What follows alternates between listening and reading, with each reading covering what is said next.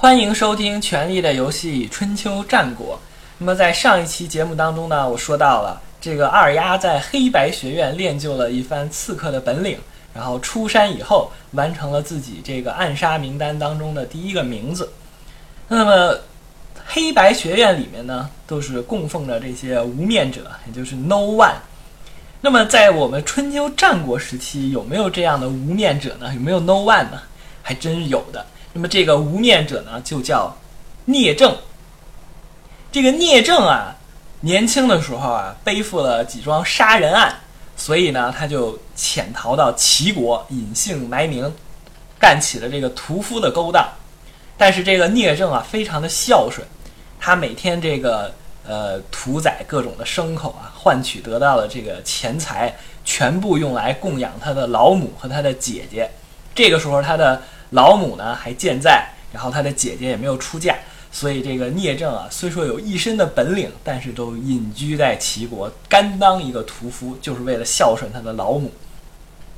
这个时候呢，韩国啊有一个大夫叫严仲子，严随，他呢是一开始侍奉韩哀侯，可是后来没成想啊，得罪了当朝宰相侠累，就韩国的这个宰相侠累，得罪侠累以后呢，这个严仲子就。怕自己受到韩累的迫害，然后就逃亡了。逃亡到齐国以后，听到齐国的百姓说，聂政是一个勇士，是一个猛男。他是由于避了他这个杀人的这个仇祸呀，所以隐居在齐国从事屠夫的行业。严仲子听到这个消息呢，马上就登门拜访，自带着这个酒啊、肉啊以及这个黄金啊，然后就来到这个聂政他们家。然后向聂政的老母施以大礼，然后向这个老母敬酒，也给这个聂政敬酒。敬酒完了以后，大家都喝爽了。这个时候，严仲子掏出黄金百亿，然后上前为这个聂政母亲啊拜寿，也就是这个聂政的他母亲啊正好过生日，过生日的时候呢，这个还严仲子呢带来黄金百亿献给这个聂政的母亲。这个聂政同志啊，政治觉悟非常高。他知道这个无功不受禄，你没有跟这个严仲子给对他有什么这个功绩啊，也没有对他有什么帮助啊，他无缘无故的给你黄金百亿，肯定是没安好心。所以这个聂政就说啊：“我啊，现在啊要奉养我的老母，我的老母还在，我的姐姐呢也没有出嫁，对吧？我之所以这个。”泯没了我一身的这个能力啊，隐居在齐国干一个小屠夫的勾当，完全就是因为为了孝顺我的母亲。我母亲健在一天，我就无法这个以身相许，报答这个严仲子对我的这个礼遇。然后这个严仲子呢一听，哎呀，您这个说话严重了。我呢，严仲子虽说我原来是个韩国的大夫，但是呢，我现在。也是流亡在国外，为了避我的这个一个世仇，就跟这个韩国宰相侠类的这个世仇，我到流亡到这里呢，只是慕名您这个聂政的非常勇猛，非常讲义气，我只是想跟你结交，成为足下之交，没有其他的一些奢望。然后这个一百亿的黄金呢，就献给您，当做一个普通的零花钱，给咱们的老母呢买点好吃的好喝的。没有其他的一些愿望，然后这个聂政呢就说：“好吧，我感受到了这个您对我的这个非常的以诚相待，但是呢，我聂政确实是有老母在家，不敢以身相许。”然后这段事情就结束了。没过多久呢，这个聂政的母亲呢就去世了，因为当时年岁已经很大了嘛。然后这个聂政呢就把他母亲就给安葬了。安葬完以后呢，聂政的这个姐姐呢也出嫁了，等于现在聂政的后顾之忧就没有了。没有以后呢，他这时候想，我自己作为一个市井里面最下贱的一个屠夫，而严仲子是韩国的这个大官啊，韩国的卿相啊，他不远千里到齐国来，然后拿出酒肉，拿出黄金来结交我这么下等的之人，对吧？我这个人如果生活在世上。没有大的这种功劳或者帮助到这个严仲子，我就不能苟活于世，简直就是没有颜面生活在世上了。所以呢，我一定要去报答严仲子。然后他这个时候聂政就去找到严仲子，说之前啊，我之所以没有答应要帮助你或者要以身相许，那个以死相报，就是因为我有老母在家。现在呢，我的老母已经得以天年了，她已经去世了。这样呢，如果您有什么想报没报的仇恨，尽管跟我说，聂政绝对不含糊。然后这个时候，呃，严仲子就告以实情啊，他说。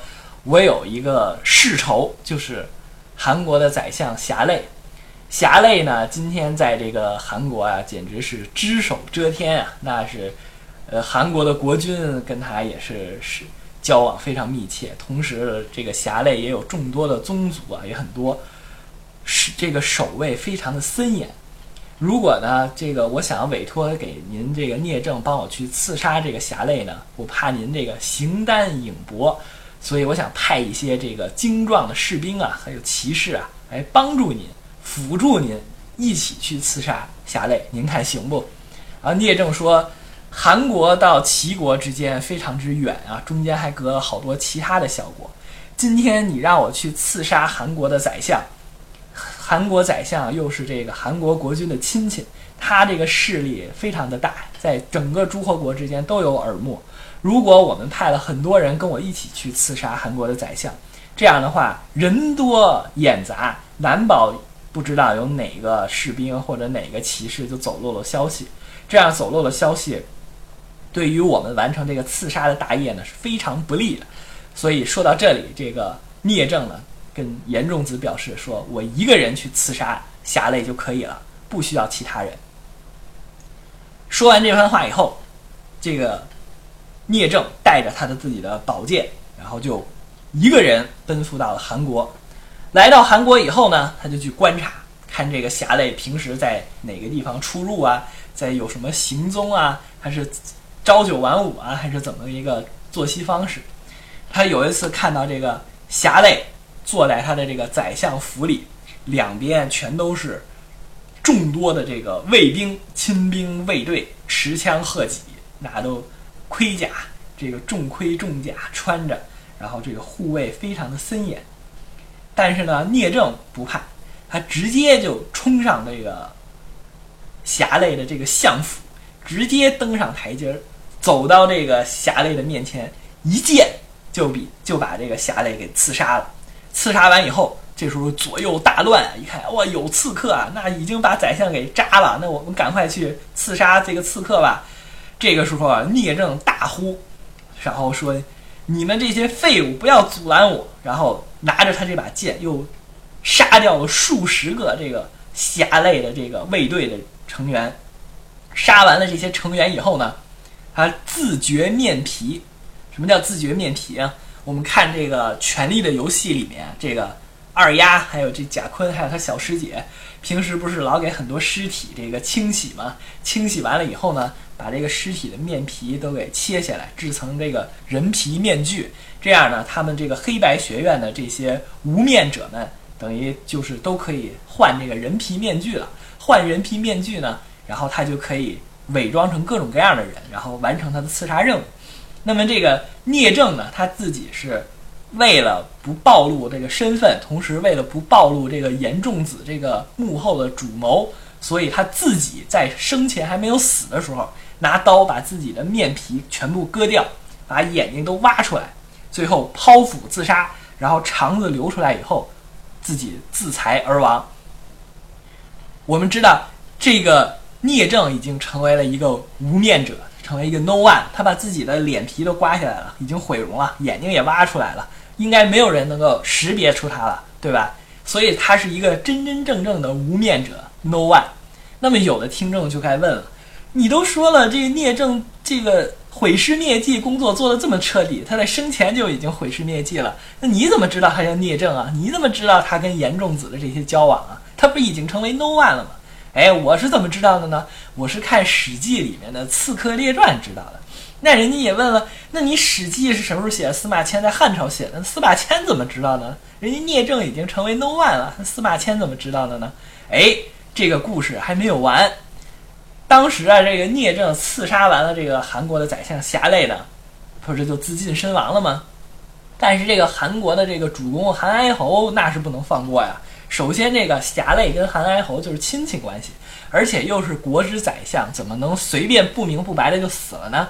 所以，这个韩哀侯就发布了这个悬赏通缉令，说谁能告诉我这个刺客是谁，然后呢，告诉我他的身份，我能调查出来这个幕后主使，这样我就赏他黄金千两。已经发布了高额赏金的这个通缉令了。这个时候呢，聂政的姐姐听到了这个消息，说有人啊把韩国的宰相给杀了，但是呢，他自己毁容了，谁都不知道他是谁，他是无面者，no one。但是呢，这个韩国的国君啊，悬赏一千两的黄金，来这个悬赏通缉谁认识这个人。然后这个聂政呢他姐姐呢，就跑到了这个韩国，然后一看这个人，哎，是不是他弟弟？毕竟他是亲姐弟嘛。即使他把脸、脸呀、眼睛都挖了，但他身上可能还有一些特征，什么胎记啊，或者是胳膊的长短啊、手相啊什么的，这些都能看出来。毕竟他从小一起长大，亲姐弟啊，那肯定是他能认得出来呀。结果他到韩国一看这个尸体，果然就是聂政，然后他就伏尸痛哭啊，那简直哭得感天动地啊。这个时候旁边就问了，说你为什么要过来认尸啊？这个。整个的这个韩国悬重金通缉这个杀掉宰相的这个刺客，你过来认尸，你跟他沾亲带故的，到时候把你也给株连了怎么办啊？然后这个时候聂政的姐姐深明大义，然后就叙述了聂政的之前的这些经历。他就说，聂政之所以啊承蒙侮辱，在这个世间从事这个屠夫的行业，就是为了饲养当时健在的老母，而且呢饲养我，因为我当时还没有出嫁。现在呢，我们的老母呢已经得享天年了，我呢也已经嫁人了，所以这个聂政才受托受到了这个严仲子的重托，来刺杀韩国的宰相侠类。所谓士士为知己者死。今天我的这个作为韩聂政的这个姐姐呢，健在在人故，健在在人间，我怎么能够？让我的这个弟弟聂政的这个大名就永远的这个匿名于世呢？他的这个名声就就消失在世间了呢？所谓这个雁过留声，人过留名。我的弟弟做出了这样忠义、这样勇猛的事件，我怎么能让他的大名就陨没在历史长河之中呢？我作为他的这个刺客的姐姐，肯定要受到株连，所以呢，我也不在乎我的生死。我之所以过来认尸呢，就是为了我弟弟的这个事件能够名垂青史。说完以后，这个聂政的姐姐大呼三声，然后也自杀在他弟弟尸体的旁边。到此，整个这个聂政刺杀侠类的这个故事呢就完成了。完成以后呢，当时的几个大国，晋国啊、楚国呀、齐国啊、魏国啊，听到了他们聂政这个姐弟的这个非常勇猛、非常忠义的这个事件啊。然后他们纷纷评价说，这个事件不光看出这个聂政非常的重感情，士为知己者死。然后他聂政的他这个姐姐呢，也非常的贞烈，所以呢，很多的地方啊都开始这个祭祀他们聂政的姐弟。所以这个聂政的这个故事呢，就留在了《史记》的《刺客列传》里。那么我们说这个刺客的信条。刺什么叫刺客的信条呢？你在这个黑白学院里啊，就是在这个呃刺客学院里，他们的这个刺客的信条是什么呢？对吧？凡人皆有一死，凡人皆须侍奉。这个是在黑白学院里他们的这个信条。那么我们这个春秋战国时期记被司马迁记录在这个《刺客列传》里的这个五大刺客，他们都是一个什么信条呢？他们都是秉承着“士为知己者死”。女为悦己者容的这个信条，那么这个信条的这句话又是谁说的呢？这个信条这句话是这个当时的这个晋国的这个有一个著名的刺客，就是豫让。豫让为什么会说出这样的话呢？这个事情，还得从这个三家分晋说起。这个是这个当时啊，这个晋国最早的是有六卿，六卿专政。这个时候，晋国国君的这个权势啊，已经逐渐的衰微了。哪个六卿呢？范氏、中行氏、韩赵魏和智氏。智氏就是那个智力的智啊，智氏。他们六家把持着晋国的朝政。一开始呢，这个智氏联合韩赵魏三家四家加在一起，去把这个那个范氏中行氏给灭了。灭完了以后呢，这个豫让最早是侍奉这个范氏中行氏的，侍奉范氏中行氏。后来范氏中行氏被另外四家灭了，然后这个豫让呢就追随这个四家里面当时势力最大的就这个智氏，就智力的智，这个智氏追随着这个智氏的族长智伯。但是后来呢，智伯他不安心啊，他想我们既然四家能灭了两家，我再联合这个呃。韩魏两家，我是不是能把赵国也给灭了呀？然后，所以他这个智伯就发起了这个叛乱，他联合了这个韩国呀、魏国呀，然后一起来攻打这个当时的这个赵氏。当时赵氏的族长呢是赵襄子，赵襄子被兵围这个晋阳城，围了两年多的时间啊，那简直就是呃人困马乏了，然后兵尽粮绝了，已经陷入到绝境了。陷入到绝境的时候呢，这个智伯。智氏的族长还使用了这个水淹七军的这个妙计啊，然后掘开这个河水，灌入了这个晋阳城，导致晋阳城里这个全都是发大水。这所有的这个老百姓啊，吃饭的时候都得把锅啊架到很高的地方挂起来才能吃饭。你想这个智伯当时的这个计策多么的狠毒，导致这个赵氏家族几乎都就要灭亡了，马上。但是呢，这个。赵襄子啊，他底下有一个谋臣，帮他出主意，说呀，韩国和这个魏国啊，他们只是表面上屈服，表面上畏惧这个智氏的势力庞大，所以呢，他跟随着他们来一起灭我们赵家。但实际上呢，韩国、魏国并不是真心的跟他一起干。我如果出城劝说这个。韩国、魏国的这个主公啊，他们跟我们赵族一起联合，我们里应外合打出去，把智氏给灭了，分他们家的家产，分他们家的土地，这样呢，我们才是唯一的生机。后来呢，这个赵襄子的底下的这个大臣呢，就出城去劝说了这个韩国和魏国的主君。后来韩赵魏三家，所谓三家分晋嘛，就是从这个事件出发的。韩赵魏三家一起打出了晋阳城，把这个智氏的军队全部灭掉，把智氏原来的这些领土全部瓜分。这样呢，韩赵魏三家成为这个晋国最强大的三个这个家族势力。同时，他们也不把这个晋国国君放在眼里了，直接就把他给流放出去了。流放出去以后，实际上就是韩国、赵国、魏国三国鼎立了，三国分晋，也就开启了我们的这个战国时代。那么刚才说了。这个豫让一开始跟随着这个智伯混啊，那智伯不是已经被他们这个韩赵魏仨人合伙给灭了吗？灭完了以后呢，这个赵襄子对这智伯恨之入骨，把他这个脑袋给做成这个这个饮料的这个杯子，把他这个脑袋先给刷上漆，刷上漆以后，制变成这喝酒的这个饮器。然后这个豫让呢，这个逃到一个山林当中啊，他就说：“士为知己者死，女为悦己者容。”现在智伯对我如此的知遇之恩，我一定要为智伯去报仇。然后只有为了智伯报仇以后，才能使我的魂魄不惭愧。然后他这个时候就改名儿，他不原来叫豫让吗？改名叫行人，潜伏到这个赵襄子的这个宫中啊，在赵襄子的宫中刷厕所。你看，要想成为一个知名的刺客多不容易，还得在那儿给人刷厕所。刷厕所的时候，有一次赵襄子去如厕。就去上厕所。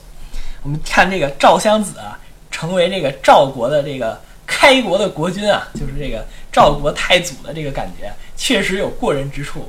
为什么呢？因为他这个赵襄子有点这种第六感的感觉。不是说这个豫让化名为行人嘛，在这个厕所里啊刷厕所，准备逮到机会要刺杀赵襄子。赵襄子有一次上厕所的时候，忽然叫心动，实际原文叫心动。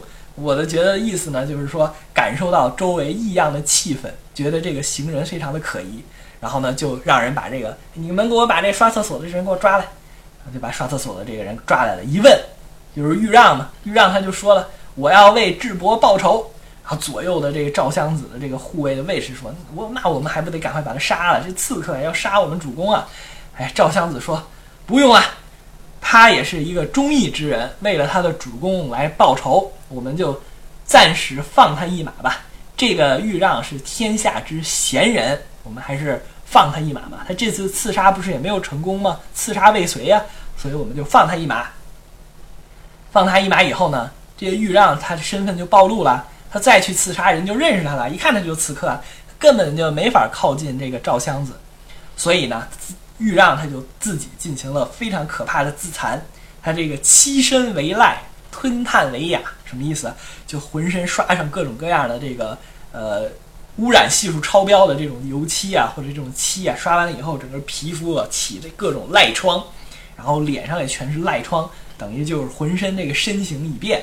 同时呢，吞炭，吞炭为哑，吃了很多不该吃的东西，把这个嗓音啊全部变哑。然后他行乞在这个街道上，在街道上面进行行乞，他老婆从他面前走过，他老婆都看不出来他了。然后他这样已经变颜变色了。他整个的这个身形啊，他这个声音啊，全都发生了变化。然后他又准备去刺杀这个赵襄子。他有一次就躲在这个一个桥的下面。然后这个时候赵襄子大队人马从桥上面过。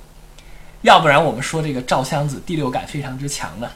赵襄子他大队人马一过以后，他这个赵襄子的马突然就惊了。马一惊以后呢，这这赵襄子就觉得哎不对劲儿啊，我这马怎么惊了？肯定是有刺客。这刺客不是别人，就是豫让。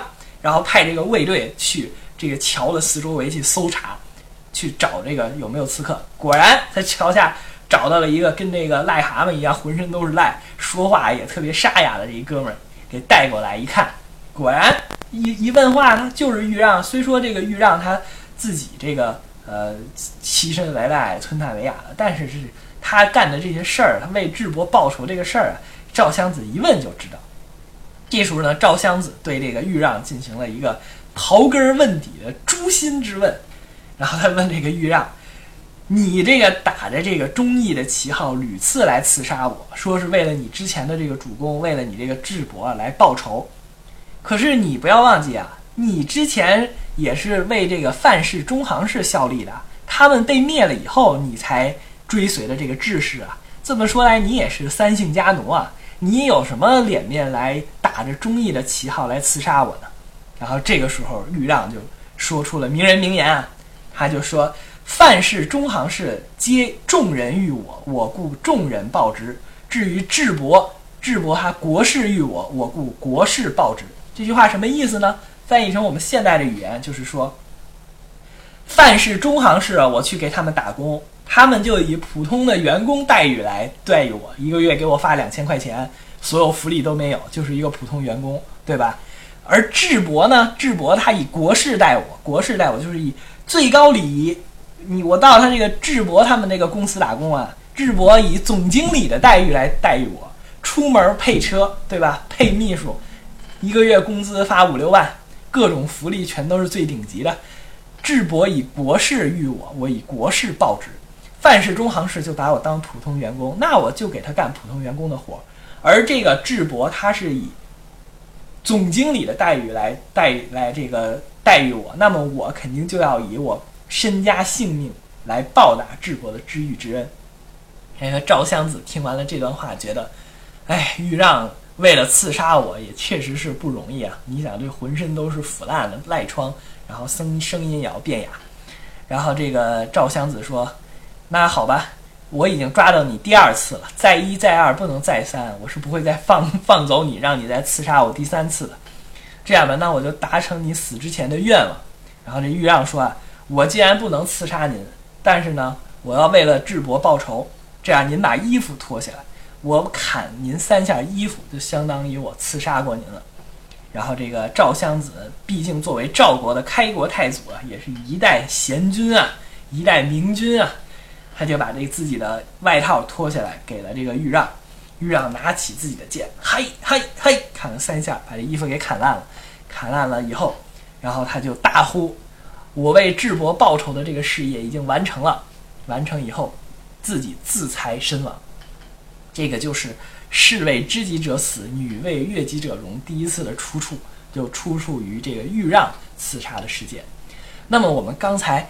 讲了这么多的这个刺客的故事，我们能看出什么特点呢？也就是说，这些刺客为什么会为了这个他们的这个幕后主使拼尽全力啊，自己身家全部不要，自己生命也都奉献出去了？就是为了这个士为知己者死。我们看出，无论是这个智伯呀，还是这个严仲子啊，那都是这个一国的高官，一国的卿相。而这个刺客呢，都是出身于草根阶级，基本上是市井里啊阶级最差的这个穷人，纯屌丝。但是这些诸侯国的这个高官们，对这个屌丝出身市井里最差的这些人礼遇有加。你比如说严仲子去给这个聂政的他老妈过生日，给他老妈行礼，还给他老妈供奉黄金百亿。这个事情普通人做得出来吗？很难做得出来。这个智伯呢，智伯以国士待遇让，对吧？也是礼贤下士，以诚相待。由此我们就能看到，现在很多的企业，很多的企业的这个领导都纷纷慨叹：“哎呀，我这企业怎么留不住人啊？为什么人老跳槽啊？这人觉得别的公司的给的工资高，他就跳槽了，太没有这个契约精神了，一点忠诚的心都没有。”所以我们就不要过于苛责底下的员工。我们就问问很多领导人，不要说你给员工的母亲过生日，员工过生日的时候，你手下直属的员工过生日的时候，你是否发个微信、发个短信，祝他生日快乐呢？就仅仅单单的四个字，又有哪几个领导能够做得到呢？所以，从我们古代的这个刺客的故事就可以看出，士为知己者死的前提是主公，你这个领导阶层的人对我下属的员工。那简直就是知遇之恩啊！对我以诚相待，这样呢，这底层的员工才能以国事报之，才能为你拼出了性命去报答你。好，那这个就是我们今天节目的一个结束，感谢收听。同时呢，如果哪些听众朋友对我的节目有很多的意见啊或者建议啊，说你说的太屎了，也可以给我留言，在我的这个节目下面留言，非常感谢。